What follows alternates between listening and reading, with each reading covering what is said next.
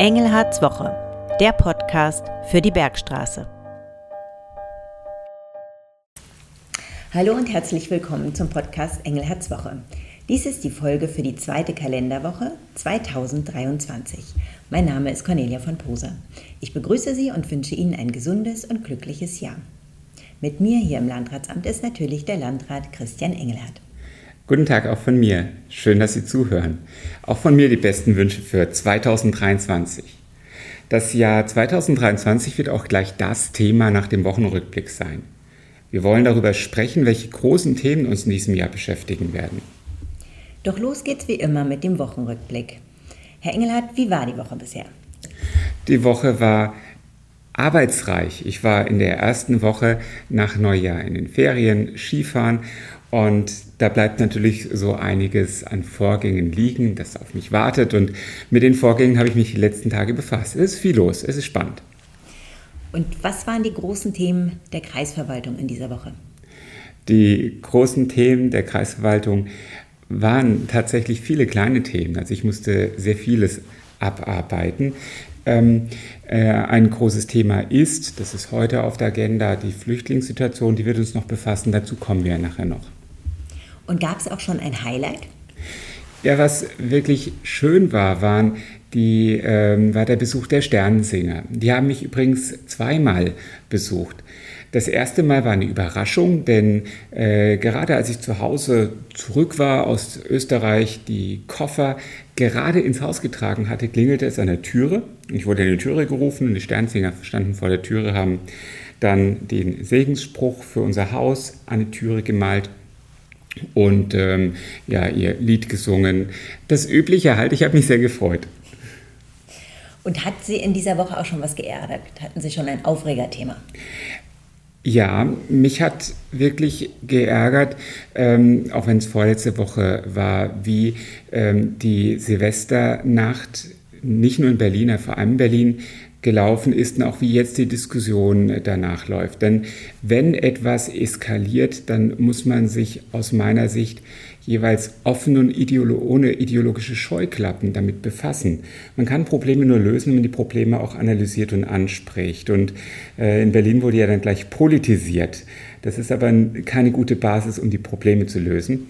Und ähm, äh, darüber hinaus darf es wirklich nicht sein, dass die Menschen, die beruflich oder im Ehrenamt dafür da sind, zu helfen oder die Einhaltung des Gesetzes zu überwachen, dass die zu Opfern von Idioten werden.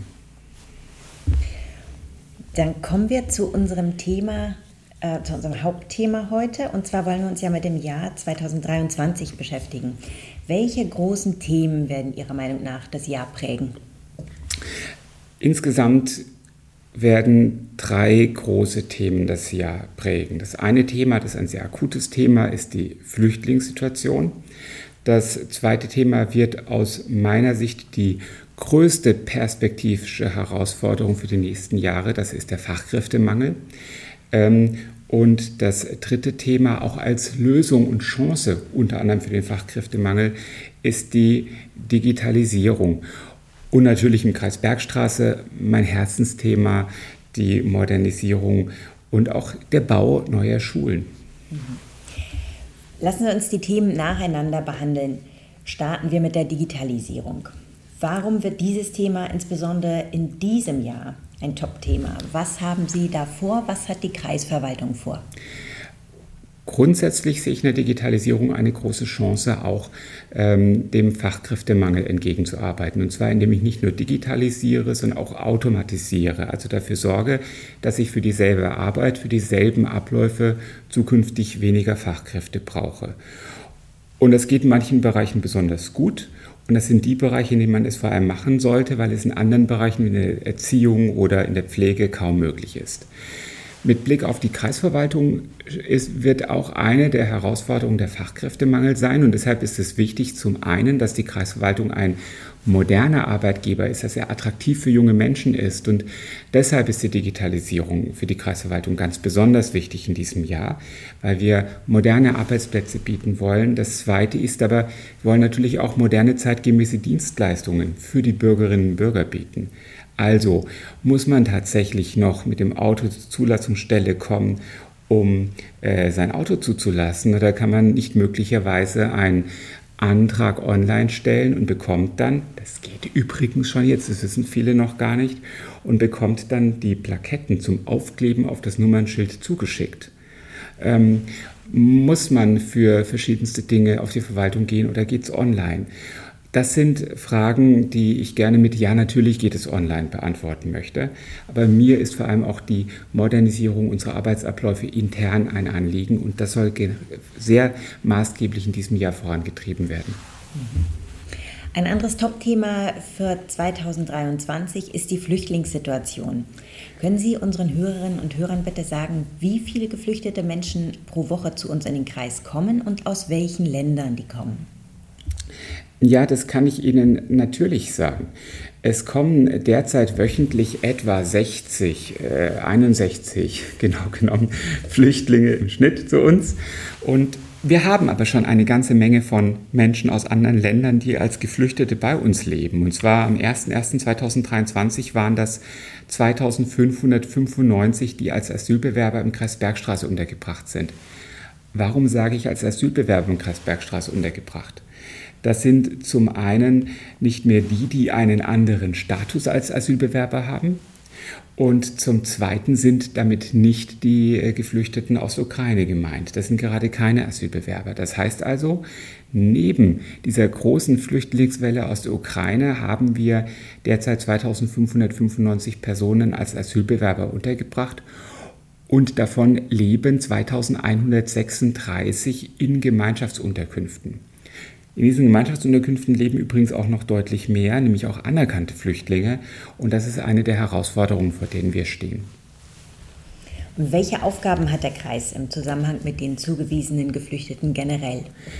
Der Kreis und damit die kommunale Ebene ähm, hat wesentliche, vielleicht die wichtigsten Aufgaben im Zusammenhang mit den Geflüchteten. Wir sind für die Unterbringung möglich, äh, nicht möglich. Wir sind für die Unterbringung zuständig.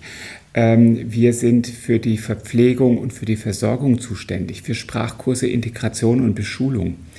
Und am Ende wird Integrationsarbeit auch immer nur vor Ort in den Kommunen stattfinden können. Der Bund, das Land können keine Menschen integrieren. Ähm, das macht nicht überall der Kreis. Dass wir die Menschen unterbringen, das ist eine Entscheidung. Andere Kreise weisen die Geflüchteten den Städten und Gemeinden zu. Ähm, wir wollten aber, und seit 2015, in der ersten großen Flüchtlingswelle war das für uns schon wichtig, ähm, dafür sorgen, dass hier keine Hallen, keine Bürgerhäuser belegt werden müssen, dass sozusagen das Alltagsleben, das Ehrenamt, all das, was in unseren Hallen und Bürgerhäusern stattfindet, nicht beeinträchtigt wird. Und deshalb haben wir als Kreis gesagt, wir kümmern uns darum, kommen aber an unsere Kapazitätsgrenzen. Welche Herausforderungen gibt es hier genau? Es gibt eine ganze Anzahl an Herausforderungen. Ich will die wichtigsten nennen. Die erste große Herausforderung ist tatsächlich der Raum. Der Raum wird knapp. Wir haben schon diverse Hallen angemietet. Es gibt die Zeltstadt in Bensheim und auch das ist eine endliche Kapazität. Noch größer ist das Problem allerdings im weiteren Schritt, dass anerkannte Menschen keinen Wohnraum finden, weil Wohnraum unserer Region knapp ist. Ich kann aber in Gemeinschaftsunterkünften nicht wirklich Integrationsarbeit leisten. Richtige Integration findet nur dann statt, wenn ich in ein soziales Umfeld hineinkomme, also sozusagen Wohnraum finde. Ähm, die zweite große Herausforderung, da muss dringend auch auf Bundesebene oder auf übergeordneter Ebene etwas passieren, ist, dass wir gleichermaßen relativ viele Menschen zugewiesen bekommen, die eigentlich keine rechtliche Bleibeperspektive haben. Also mal platt gesagt, von 1000 Leuten, die derzeit kommen, dürfen vielleicht 500 bleiben rechtlich. Ähm, es wäre natürlich viel besser, die Ausweisungsverfahren würden schneller gehen und die Menschen würden erst gar nicht zugewiesen, weil dann könnte ich mich um die 500 so richtig kümmern. Äh, uns fehlen, und zwar auch personell, die Ressourcen für alle. Und die Frage ist auch, was mache ich, wenn das passiert, was de facto meist passiert, dass selbst die, die eigentlich nicht bleiben dürften, am Ende doch bleiben, weil die Verfahren so lange sind, weil am Ende dann gesagt wird, jetzt sind die Menschen schon so lange hier. Ähm, das sagen ja dann oft Gerichte oder auch äh, Vertreter der Geflüchteten, ähm, die kann man nicht mehr ausweisen, die haben hier schon Wurzeln geschlagen. Also dieses System gefällt mir nicht und auch innerhalb Europas müsste eigentlich eine bessere Verteilung der Geflüchteten stattfinden, damit wir die Chance haben, uns um die Integration der Menschen zu kümmern. Da gäbe es bestimmt noch viel drüber zu diskutieren, aber wir gehen trotzdem jetzt auf das dritte Thema, das Sie nannten, und zwar den Fachkräftemangel. Was sind in diesem Feld die Herausforderungen für den Kreis und für die Kreisverwaltung insbesondere? Zunächst einmal ist der Fachkräftemangel für unsere Gesellschaft eine dramatische Herausforderung und wurde, glaube ich, seit Jahren, obwohl er absehbar war, in unserer Gesellschaft unterschätzt.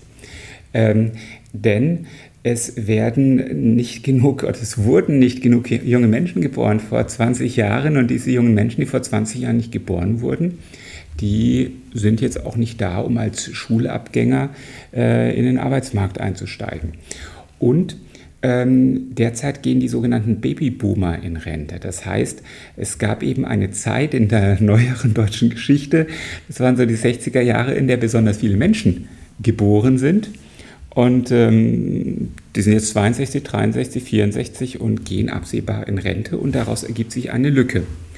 Und ähm, diese Lücke trifft alle hart, die Wirtschaft wird erhebliche Einbußen haben. Das sagen inzwischen alle Fachleute, weil ähm, Produktion so nicht mehr stattfinden kann, wenn die Mitarbeiter fehlen. Ähm, diese Menschen fehlen in der öffentlichen Struktur, für die ich dann schon eher mit zuständig bin, wie beispielsweise dem ÖPNV oder in der Kinderbetreuung. Und diese Menschen fehlen als Fachkräfte hier in der Verwaltung.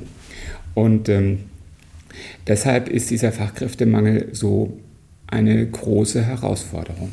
Und gibt es hier bereits Lösungsansätze? Ja, es gibt natürlich ein ganzes Bündel von Lösungsansätzen, das man äh, beachten muss. Wir haben uns vorhin über die Zuwanderung unterhalten. Zuwanderung ist auch ein Lösungsansatz, aber natürlich nicht die, über die wir gesprochen haben, die Zuwanderung, die sozusagen Krisenherd gesteuert ist, sondern die Fachkräftezuwanderung.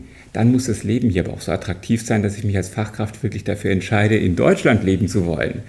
Und da spielt der, äh, der Hartz-IV-Regelsatz keine Rolle, sondern spielt eher die Rolle, ähm, äh, wie ist hier das Lebensumfeld und vielleicht auch, wie ist hier die Steuerlast. Das ist das eine. Für die Fachkräfte, die aus anderen Ländern kommen, die können sich nicht aussuchen, wo sie arbeiten. Das zweite ist ähm, äh, die Bildung. Wir müssen natürlich dafür sorgen, und da hatten wir gestern ein wichtiges Thema Übergang Schule und Beruf, wir müssen dafür sorgen, dass idealerweise jeder der, der bei uns lebt, auch arbeitet. Dafür muss man die richtigen Anreize setzen. Also sagen, Arbeit muss sich lohnen und dafür müssen wir die Menschen, die möglicherweise ein bisschen Herausforderungen haben, Beruf zu starten, darin begleiten. Und mit Blick auf die Kreisverwaltung heißt das, na klar, wir müssen um neue Mitarbeiterinnen und Mitarbeiter werben, wir müssen die Menschen, die hier arbeiten, gut begleiten und gut weiterbilden und wir müssen dafür sorgen, dass das Arbeiten hier modern ist. Ich denke, auf das Thema werden wir im Laufe des Jahres noch öfter zurückkommen. Ich danke Ihnen für die Ausführung und damit beenden wir unseren Podcast für heute. Wenn Sie Fragen haben oder Themen für Engelherz Woche senden wollen, dann tun Sie das gerne über Facebook oder über die E-Mail-Adresse podcast.kreis-bergstraße.de. Damit verabschieden wir uns für heute, wünschen Ihnen eine schöne Woche. Bis dahin, ich wünsche Ihnen eine frohe Woche, bleiben Sie gesund und bleiben Sie besonnen.